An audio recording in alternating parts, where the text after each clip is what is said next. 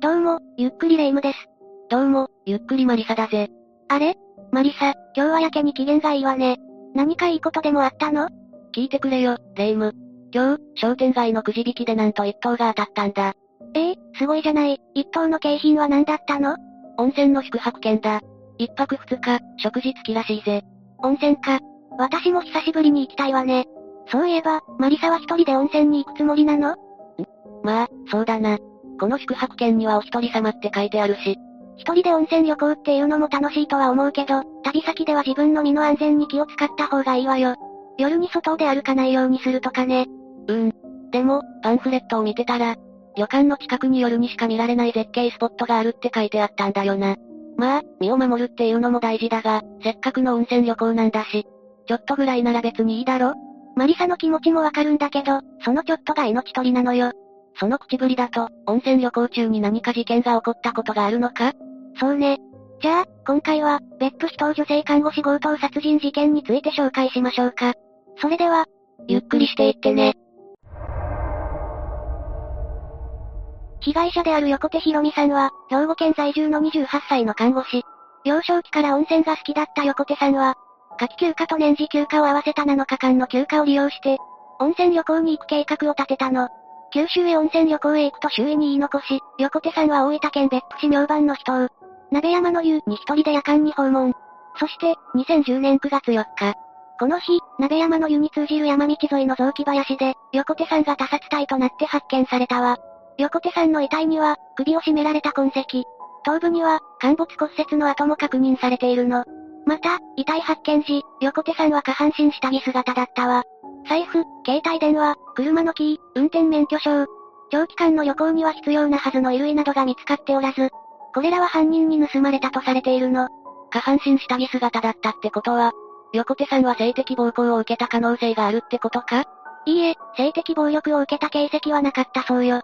横手さんが発見された場所から200メートルほど山道を下った場所には、横手さんの乗っていた車が止められていたわ。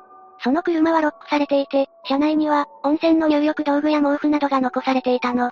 横手さんは、山道沿いの雑木林で発見されたんだろ？そんな場所じゃ人影もほとんどないだろうし。どうして横手さんは車から降りたんだ？鍋山の湯は山道の奥にあって、たどり着くためには悪路を走行しなければいけない。横手さんが車を止めていた場所の先には、駐車場があるんだけど、駐車場までの道はかなり狭くなっているの。横手さんはその道が通れるのかどうかを確認するために、車を降りたのだと推測されているみたいね。なるほどな。しかも、鍋山の湯は普通にルルブやマップルでも紹介されているから、まさか、自分がそこで危険な目に遭うなんて考えないよな。それにしても、こんなひどいことをするなんて犯人は最低だな。もちろん、犯人はすぐに捕まったんだろ？いいえ、犯人の手がかりがなかなか見つからず、捜査は難航したわ。横手さんの性格は、真面目で優しくて親切。患者からの評判も良く、横手さんを恨んでいる人は、誰一人としていなかったの。この事件以外にも、鍋山の湯付近では、1年前から不審人物や不審な車が多く目撃されていて、女性客を狙った覗き行為や隠し撮り、車上荒らしが頻繁に起こっていたそうよ。ただ、目撃されていた不審人物が、横手さんを殺害した犯人だったのかは、未だに謎のままね。じゃあ、犯人は今でも捕まっていないのか？いいえ、事件発生から1年が経過した2011年8月31日、別件の傷害罪などで公判中だった安藤健二が、死体遺棄の疑いで逮捕されたわ。別件ってどんな事件だったんだ ?2011 年5月20日、安藤は神奈川県川崎市の女性会社員宅に侵入して、女性の顔を殴って怪我を負わせたの。さらに、安藤は女性から現金約1万9000円を奪ったわ。神奈川県か。被害者が女性であることと被害者が金銭を盗まれていることは共通しているが、本当にこの事件とは無関係なんだな。それなのに、どうして犯人を特定できたんだ？別件で、警察が安藤の部屋を捜索したところ、その部屋から横手さんの携帯電話が発見されたのよ。さらに、殺害現場からは、横田さんの服に付着していた微量の唾液の DNA が検出されていたんだけど、それが安藤の唾液の DNA と一致。そこから犯人を割り出したってところね。そして、9月23日には、安藤は横手さんの殺害を認め、強盗殺人容疑で再逮捕されたわ。偶然が重なって、逮捕に至ったんだな。安藤が逮捕されていなかったことを想像したら、ゾッとするぜ。捕まった安藤は、どんな人物だったんだ？安藤は大分県大分市出身で、当時34歳。学生時代は、大分県内の社会福祉法人立の中学校。家庭に恵まれなかったり、非行経験があったりする子供が通う中学校に通っていたの。中学校卒業後は、大分県にある建設会社に就職。けれど、2003年11月19日、公園で女性と性的行為をしている現場に遭遇した安藤は、言いがかりをつけて免許証を取り上げたの。そして、男性に角材を持って押しかけ、実家にばらすぞ、と脅し、安藤は現金約5000円とキャッシュカードなどの入った財布を脅し取ったわ。その件によって、安藤は恐喝罪で逮捕され、建設会社を退職し、有罪判決を受けて服役。その後は、福岡県北九州市小倉北区に本拠を置く指定暴力団、工藤会系組員になったの。ぼ、暴力団？まあ、安藤は2009年3月に暴力団から抜けて、神奈川県川崎市の建設会社で働いていたんだけどね。事件前後の2010年6月から9月にかけて、安藤は身内に不幸があったので大分に行くと言って休職。2011年の春頃に、建設会社を退職したの。事件前後に仕事を休んでいたっていうのがな。ところで、安藤の仕事ぶりはどうだったんだ？安藤は真面目に仕事に取り組んでいたそうよ。意外だな。勤務態度は不真面目だったのかと思ってたぜ。安藤は多くの資格を持っていて、仕事を休むこともない優秀な社員だったわ。けれど、逮捕状況からもわかる通り、仕事以外の面での遊び方は相当派手だったの。酒と女が好きっていう典型的な例ね。確か安藤は横田さんの財布を持ち去っていたはずだ。やはり、安藤はお金を日頃から散財し続けていたのか？そうね。安藤は酒と女に溺れるあまり、常にお金が足りないという生活を送っていたみたい。建設会社に勤めている間、安藤は毎月のように数万円の給料の前借りを繰り返していたの。それも月に数回ね。しかも、同僚たちが辟易するぐらいには、安藤は酒癖が悪かったの。行きつけのスナックでも、俺は野獣だ、と言い回っていたから、安藤は野獣くんというあだ名がついていたそうよ。酒癖が悪かったのか。それじゃあ、もしかして横手さんを殺害した時も、安藤は酒を飲んでいたのか？この時点で事件から1年が経過してるから、さすがの警察も、事件当時安藤が飲酒していたのかは検証できなかったわ。安藤は当時、自分は酒を飲んでいた、と供述しているけれどね。酒を飲んでいたにしろ、酒を飲んでいなかったにしろ、やって許されることと許されないことってものがあるだろ。安藤は法の下できちんと裁きを受けるべきだぜ。それじゃあ、大分別府女性看護師殺害事件の裁判について話しましょうか。2012年3月6日、この日に第一審の初公判が改定。ここでは、罪状認否、冒頭陳述、証拠調べがされたの。この事件に関する安藤の起訴状況は、強盗致死傷、強制わいせつ等致死傷、死体損壊等。改めて聞くと、最悪な罪状だな。事件の流れについて説明するわね。事件が発生したのは、2010年8月31日の18時半から19時半までの間。現場の位置関係は、鍋山の湯、遺体発見現場、被害者の車、警告ゲートとなっていて、それぞれ100メートル以上の距離があったの。車を降りた直後、横手さんは女性の裸見たさに露天風呂を訪れていた安藤と遭遇。安藤は横手さんをナンパし、バッグを盗もうとしたの。身の危険を感じた横手さんは、安藤を無視し、一度は安藤から逃げることに成功したの。けれど、安藤は横手さんが戻ってくるであろう場所に車で先回りしていたわ。安藤は酒を飲んでいたんだろ？それにしては冷静な判断ができているようだが。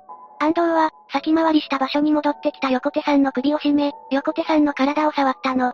そして、金属製工具のレンチで横手さんの頭を数回殴打。安藤は、財布、携帯電話、運転免許証などが入ったバッグを奪い、遺体を捨てて、逃走したの。結局のところ、横手さんの直接的な死因は何だったんだ？捜査関係者の話によると、横手さんの死因は、正面から手で首を絞められたことによる窒息死。首の舌骨など計3箇所の骨が折られていたんだけど、骨折箇所を調べた結果、紐のようなものを使って首を絞める考察ではなくて、手や腕を使って首を絞める、虐殺だったということが判明したわ。しかし血などの遺体の状態を見るに、横手さんの首を絞めていたのは、大きな手だったのよ。道具を使ったとかじゃないのか。成人男性の力だったとしても、そう簡単に手で首を絞めて人を殺せるものなのか頸部を圧迫して人を殺害するためには、当然、強い力がいるわ。気道を閉塞させて、呼吸するのを防いだり、頸動脈を閉塞させて、血流を止めたりする必要があるもの。しかも、最低でも3分は首を絞め続けなければならないわ。まあ、個人差はもちろんあるでしょうけど、強い力って言っても、あんまり想像できないぜ。具体的にどれくらいの力が必要なんだ？そうね。軌道を閉塞させるためには、15キロの力。動脈を閉塞させるためには、3.5キロから5キロの力。静脈を閉塞させるためには、2キロから3キロの力が必要ね。しかも、人間だけの力の場合、動作の種類によって、込められる力の大きさは当然異なるわ。これは、対象に作用できる視床面積が異なるから起こる現象よ。ちなみに、首を絞めるという動作で作用できる視床面積は、よくても50%といったところね。うーん。相当の殺意がないと、こんなことはできないよな。安藤は自分の罪を全て認めたのか？いいえ。安藤は、金品強奪の意図はあったが、当初からの殺意はなく、わいせつの意図もなかった。と、起訴事実の一部を否認したの。弁護側も、酔った上での犯行で計画性はない。責任能力も著しく低下していた、と。安藤の上場借用を求めたわ。計画性はない？金属製工具のレンチを事前に用意していた時点で、ありえない話だな。そうね。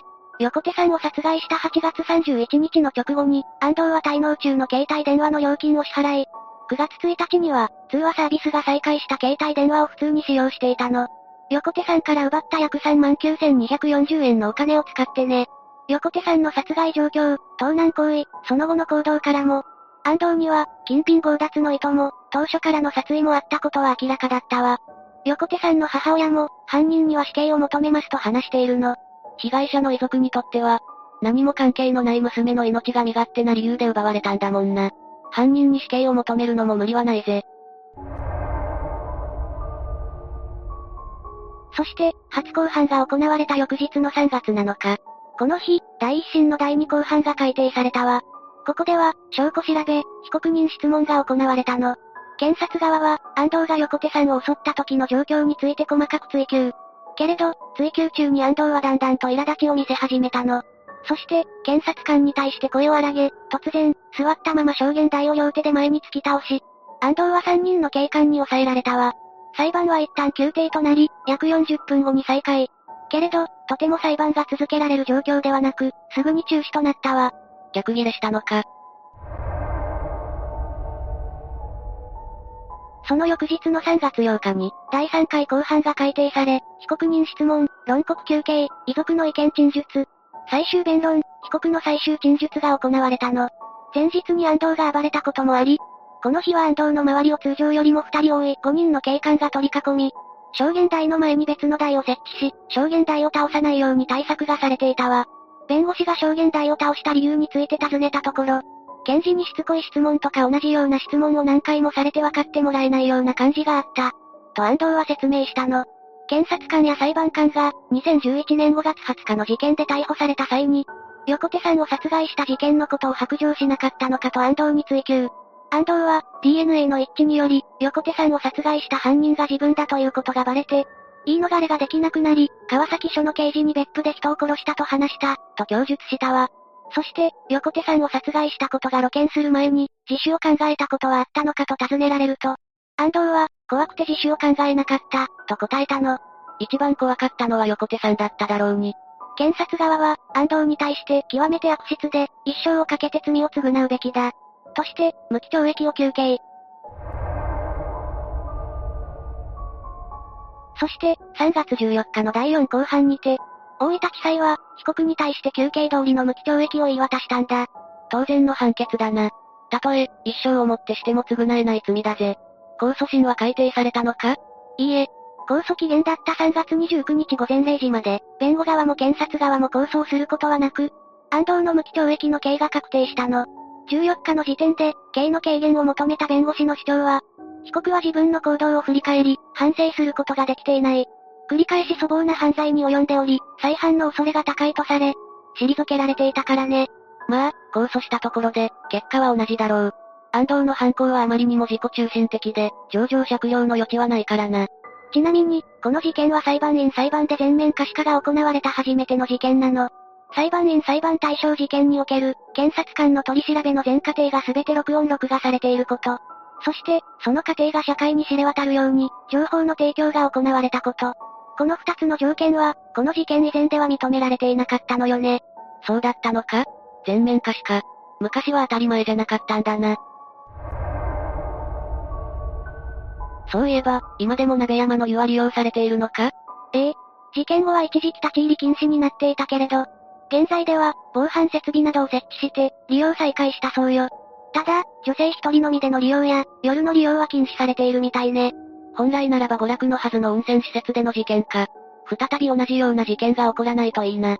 霊夢、温泉の件だが、夜に絶景スポットに向かうのはやめることにしたぜ。考えてみたけどやはり危険だしな。そうね。でも、一人で温泉旅行に行くこと自体を止めているわけじゃないわよ。一人でしか楽しめないものはあるしね。うむ。今回は、色々と考えさせられる話だったな。私には私を心配してくれている人たちがたくさんいるってことを、心に留めておこうと思ったよ。